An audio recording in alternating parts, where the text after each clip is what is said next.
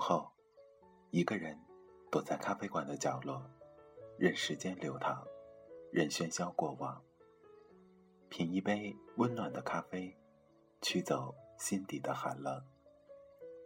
在茫茫人海中，你我擦身而过，可曾记得有一个咖啡馆，我们都曾经驻足张望。这里有直达灵魂的美丽音乐，这里有难以释怀的心情故事。这里是 FM 二幺二七二午后咖啡馆，我是韩宇，我已准备好咖啡和故事，等待着等待着您的光临。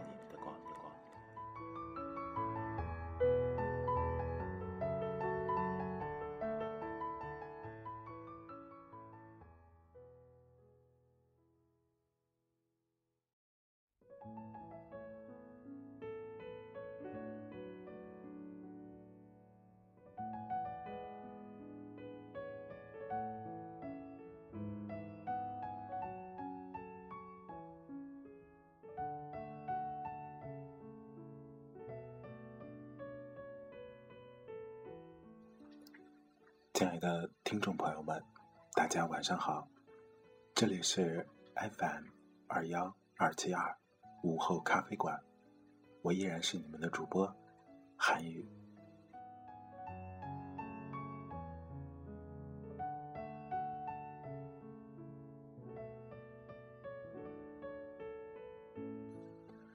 在今天，韩宇继续为您带来《柴静的看见》第十六章。逻辑自泥土中剥离，下半部分，敬请收听。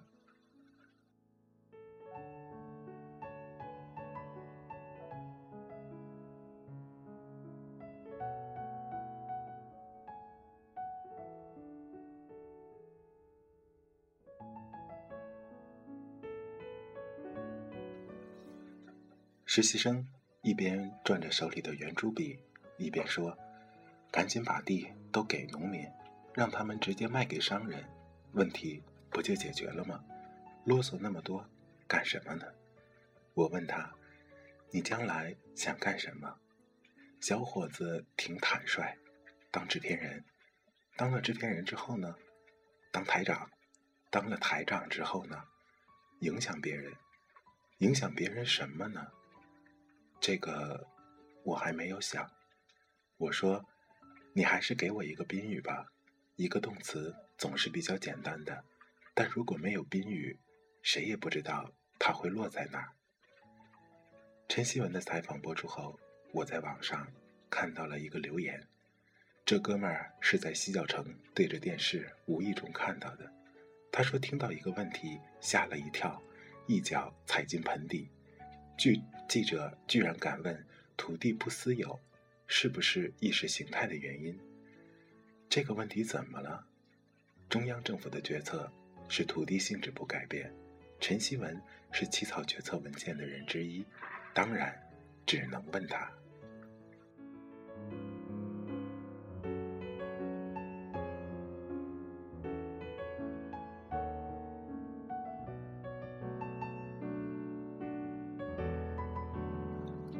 陈锡文说。我觉得不是意识形态的问题。中国的资源禀赋在全世界来说都非常独特。土地人均只有一亩三分八，很小的私有制规模非常快就会分化。这点土地只能维持温饱，刚果温饱不能有任何风险，遭遇一点风险就得卖房卖地。有些经济学者说，农民怎么能判断自己的生活？能让自己的利益最大化，你让他们自己判断不就行了吗？可是，如果判断错了怎么办？现在农村没有社会保障，卖了房子、卖了地之后谁来管？进了城，要不政府管起来，要不他们自己就业，否则走第三条路，出现大量的贫民窟，这个社会就毁了。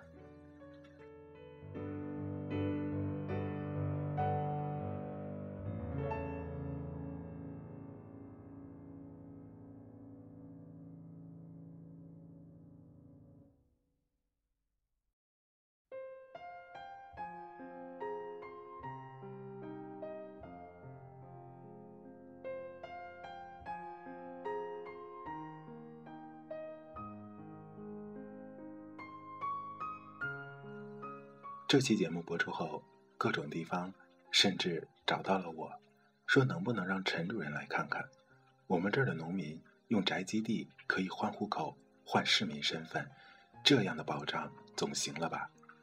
我跟陈希文没有私交，没法带这个话，但这个问题他说过，社会保障是政府应该提供的公共服务，在哪个国家、哪个地方，可以跟老百姓讲。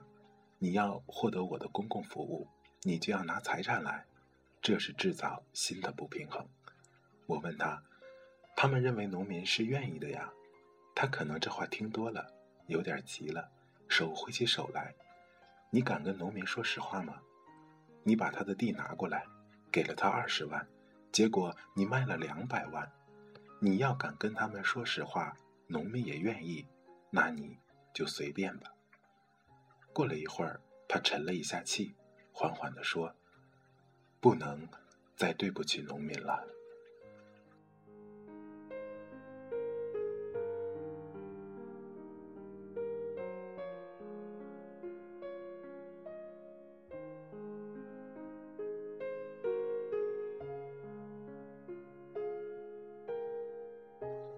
陈希文说：“他十八岁当上了知青，在黑龙江。”当大队出纳，当生产队长，十年之后放弃了一切，回到上海，就为了能上一个研究农村的经济大学。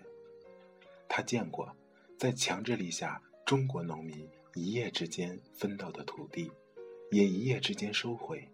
知道一个出发点再良好的概念，一旦脱离现实，会造成什么？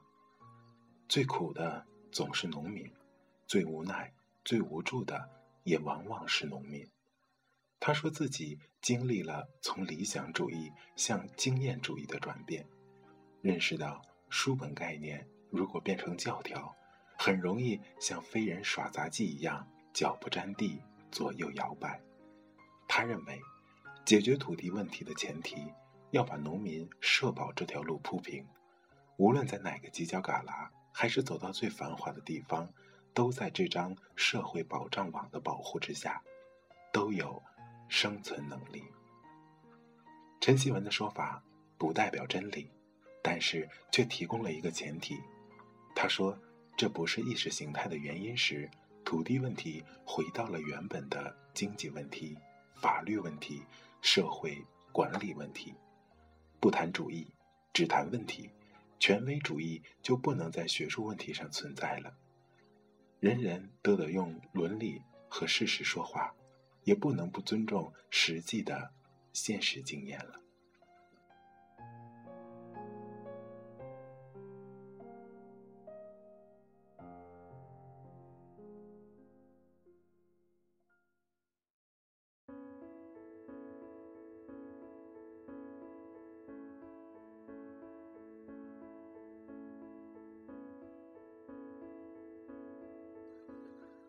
我想起了周其仁当初的第三句话：“不管左中右，质量最重要。”老范帮着我编这个片子，到了这个部分有点发愁。你说，咱这片子有没有必要弄得这么深？观众会不会不容易体会？说实话，我也没底儿。这期节目就采访一个人，从头说到尾，四十五分钟，我俩有点发愁。扔下了稿子，一起去看陈萌。他得了胃病，住了院。一进门，他坐在沙发上，嫂子正在给他洗脚。细条病号服里的人有点瘦的打晃，但看到他乌黑的头顶，心里一下就宽了。怕你病着，你又不让来。之前我发过几次短信说来看他，他都回绝了。我也没让别人来，但他们都来了。得。病了还是这么一点不留情面，噎得我说不出话来。他说做完手术好多了，过一阵子就能出院，但身体还是有点虚弱，要在病床上侧身躺着。说了两个小时的业务，给老范解释什么叫深入浅出。有位同事跟他说片子不能编得太深。我妈说她看不懂，他说思想，你，你妈。这是三个东西。现在你妈看不懂，这是铁定的事实。到底是思想错了，还是你妈的水平太低，还是你没有把这思想表达清楚？我告诉你，你妈是上帝，不会错的，思想本身也不会错，是你错了，是你在叙述这个思想的时候，叙述的节奏、信息的密度和它的影像化进程度没有处理好，所以思想没有被传递出去。我问老范：“双城的创伤，你参与了吧？”老范有点吃不准，他到底是要骂还是要夸，只能怯怯地说：“是。”当初评奖是我主张给金奖的，其实争议很大。我当时在彩礼的七零一看的，最抓人的就是双城。大家尽管在看着这个时候，一会儿说这个采访不能这样。一会儿又说那儿不对，但是谁也不离开，他跳不开。我有一句话，就是片子一定要带着问号行走，不管我们在了解的过程中发生了什么错误，但是这个问题本身是真的，对于记者来说是真的，对于观众来说也是真的。老范当年被骂得够呛，听到这儿喜出望外。我心想，怎么就不见你表扬我一次呢？他的头就转到我这边来。柴静这个人吧，有一些众所周知的缺点。我笑了笑，得，就知道他这样。他接下去说，但他还是有一个特点的，他不人云亦云。刚想百感交集一下，他看了我一眼。当天刚录完节目，脸上有妆。他恶狠狠地说：“把眼线擦掉，画的那是什么呀？”回头编节目，就从我自己最大的疑问开始了。我问陈希文：“城市人可以卖房，农民建小产权房，中央政府不让买卖，有人指责说这是所有制歧视，欺负农民。”陈希文说：“我说句不客气的话，有些反对者连最基本的概念都没弄明白。”北京房价到什么地步？为什么没有人想去把玉渊潭填满了，然后盖房呢？把北海填满，颐和园填掉，开发商都知道，谁要去招他，肯定是自己死。这个就叫管制。在任何一个国家都存在管制，国外的农民也不能自由决定土地的买卖，该长庄稼的地不能长房子。他在美国的一个县里。土地用途规划图就挂在公共礼堂里，任何人可以提意见。这道红线在图上一画，土地价格差距至少三四十倍。这条红线就是管制。关键是谁有权利来画？就是啊，你画到线外肯定要跳脚的，凭什么呀？但民主投票从头到尾你都在现场。你都知道的，大多数人同意之后，由议会去审议通过，不会出现不科学、不公平的东西。的确，它也伤了很多人的利益。各国政府只有涉及公共性的利益，才会及时出面征地，而判断一块地到底是不是具有公益性，也不是政府来定的。我问，那怎么判断呢？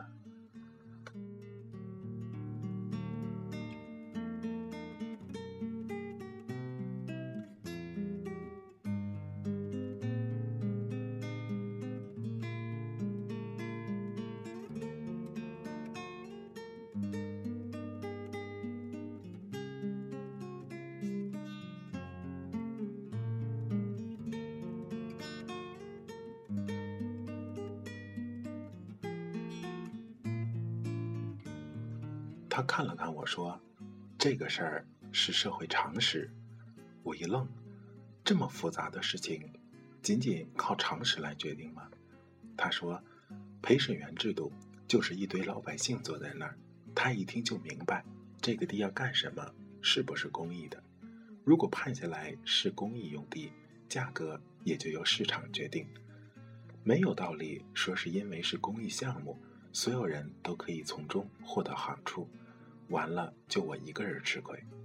我说会有人说您这样是鼓励钉子户，他说，钉子户哪个国家都有，说白了，地贵点好，便宜了才会滥用。在过去的十一年中，中国耕地面积减少了一点二五亿亩，超过了一个河南省的耕地面积。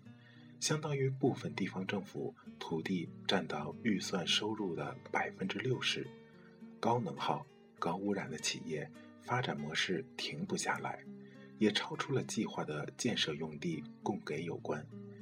他的意思是，既然源头在一九八二年的宪法就赋予了政府商业用地的征用权，不必绕远路改革，一步退出来就是。但地方政府。有实现财政问题和官员考核的压力呀。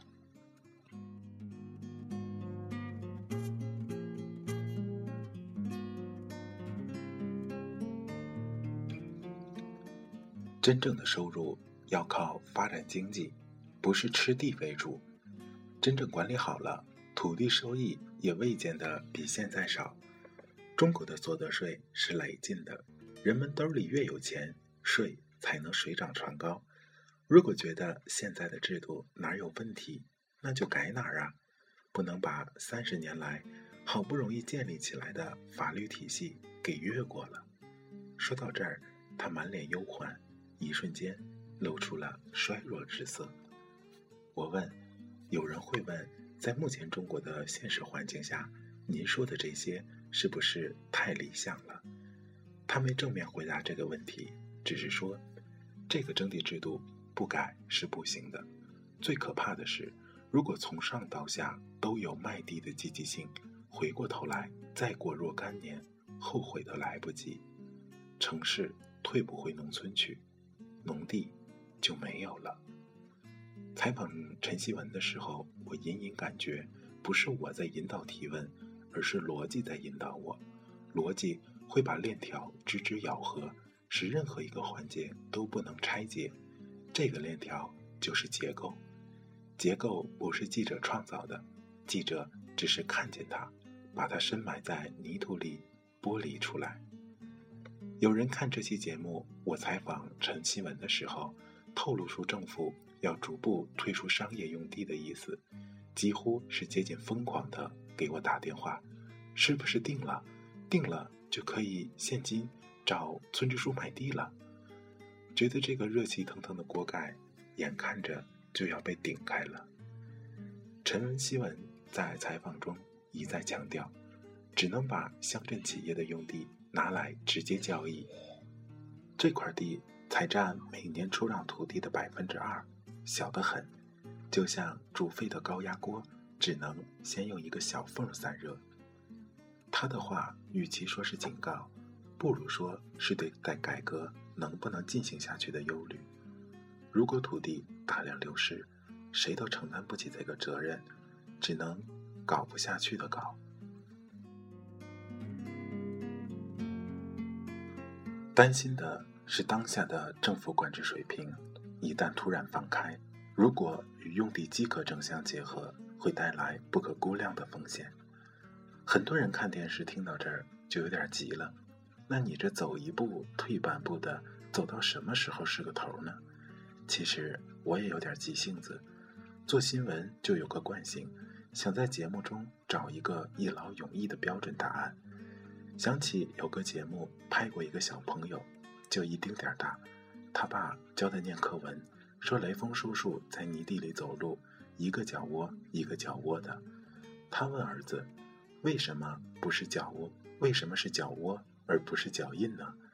圆头娃娃想了一会儿，说：“因为他背着很沉的东西，所以走得很慢，踩下去就是一个窝。”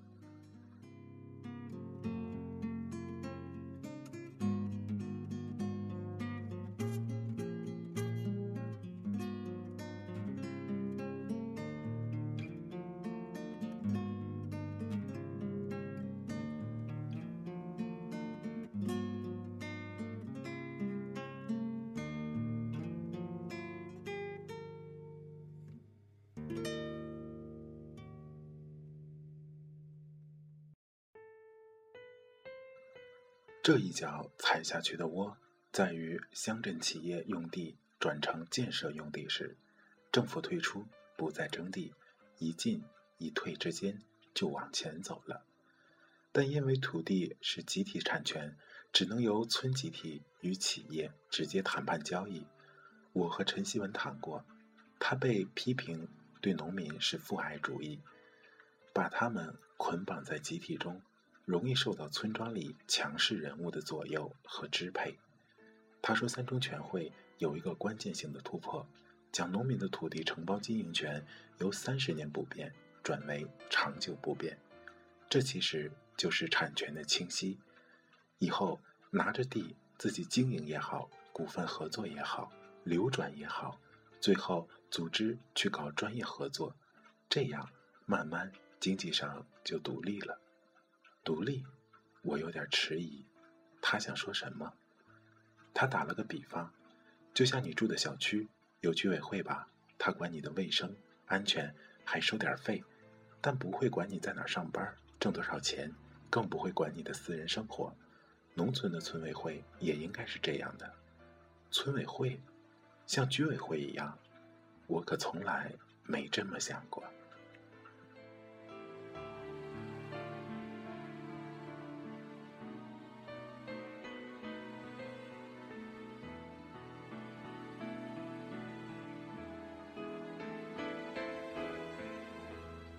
多少年下来，我做过很多批评基层村组织如何侵犯村民权益的事儿，我记录过很多泪水、不公和愤怒。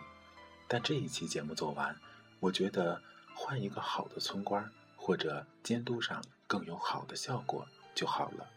从来没认真想过一个村庄集体生活的实质到底是什么样的。他说的是我一个从未想象过的中国农村。那谁来管农民的经济生活？农民可以自由成立经济合作组织来管理自己。我突然想起，在美国的农业州爱荷华，见到农民的平均年龄是七十岁，家中儿女都去了大城市，四下一望，全无人烟，只有几只大狗作伴。两个老人耕种着百亩土地，靠的是村民之间经济合作。耕收需要的大型用具和劳力，都是向商业公司共同租用。老爷子在家里用网络就可以看到最新的粮食行情，没有什么村委会来要管他们的经济生活。自治本就是一个解脱束缚的过程，解不是一扯两断，而是需要找到线头，以柔和的手势轻轻一抽，让一切归于。本来的应然。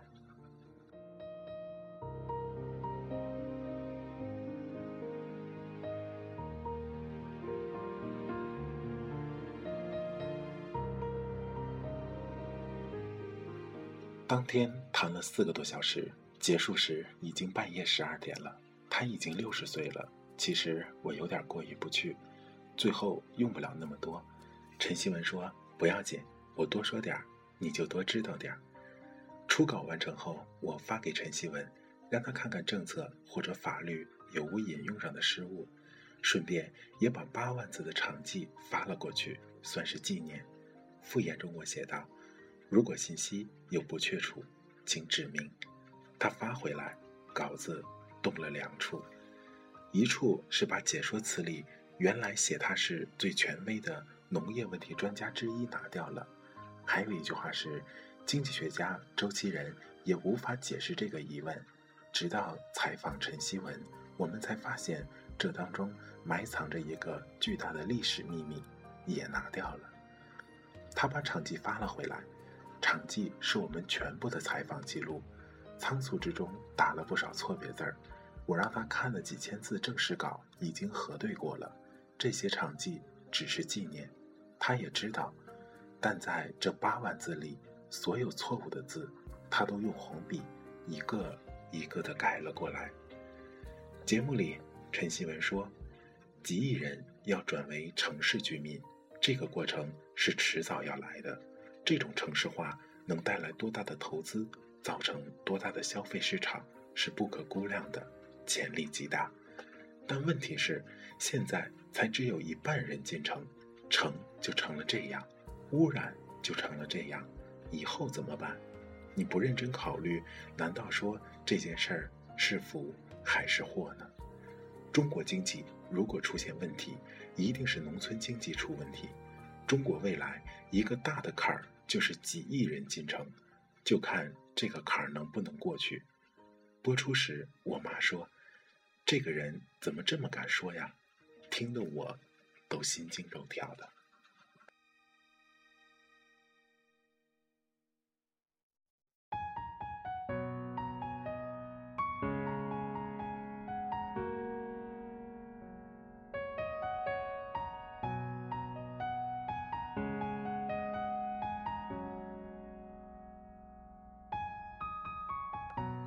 国有一个得了普利策奖的华人记者，叫刘香成，曾经在美联社工作，《时代周刊》的任职记者。他拍了四十年的中国，被认为是反映中国政治最优秀的摄影记者之一。他说：“其实我从来不拍政治，我只拍普通人，只不过普通人的生活反映出了政治。”后来我就琢磨，这期节目陈希文看待事物的方式是也是这样的。他不从意识形态或者某一概念出发，也不刻意地站在他的对立面，说出事实时无所顾忌，也不故作惊人之语。他只是关心普通人的生活，他要解决这些生活中的具体矛盾。矛盾解决的方式，自然是指出要走过什么样的路。审片时，我跟袁总说，我在这个片子里学到了不能用道德眼光看待经济问题。他微微一笑说：“不能用道德眼光看待任何问题。”在广东调查违法批地时，我问镇里的书记：“您觉得一个地方政府发展经济的目的是什么？”我觉得就是让自己的地方群众过得比以前更好，这是我最大的目的。那我们看到了这个发展结果的发展经济的结果是农民失去了土地，失去了保障，没有就业机会。生活水平比以前下降了，这是怎么回事儿？因为这个水平下降，你现在这样提出来，我这个还要去调查，到底是下降了什么，下降了多少？您辖区内这些人几年到底靠什么生活？您不清楚吗？一般都是靠自己一些打工这样的性质去挣钱的。您觉得这样的农民负责任吗？他往后一靠，一直没回答这个问题。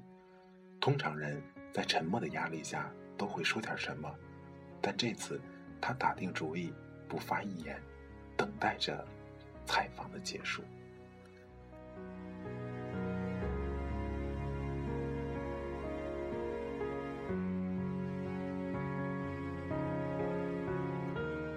结尾时，我录了一段串场。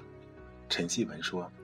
中国的土地问题一定会面临一个非常大的坎儿，这个坎儿过去了，就能带来对中国经济不可估量的推动；过不去，所有的国民都要付出代价。而能不能过这个坎儿，关键在于有没有科学、民主、公平、公正的制度。从这个意义上来说，当前征地制度的改革。不仅仅是在为九亿农民争取他们手中应有的权利，也是在为这个社会当中每一个人寻找公平有序的未来。播出后，有位观众给我留言：“你为什么要选一个特别唯美的秋天树林边，一个光线很漂亮的地方录这个结尾串场呢？这样的话，应该在裸露的土地前录才对呀。”是。在这样的现实面前，不必有任何装饰。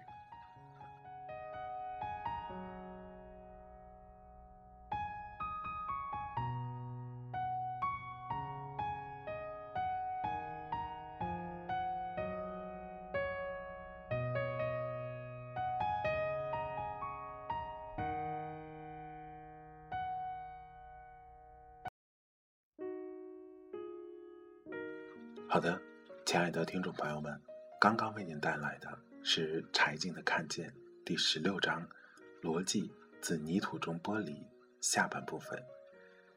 韩语录制今天这期节目的时候呢，韩语所在的城市下起了小雨，也就是说，如果你仔细听，这期节目在背景音乐当中依然蕴含着丝丝雨声。希望这样的意境不会干扰您享受一个美好的夜晚。好了，今天的节目马上就要结束了，在节目的最后，韩语祝愿你能有一个美丽的梦。这里是 FM 二幺二七二午后咖啡馆，我是主播韩语，祝你晚安，好梦，我们明天再见。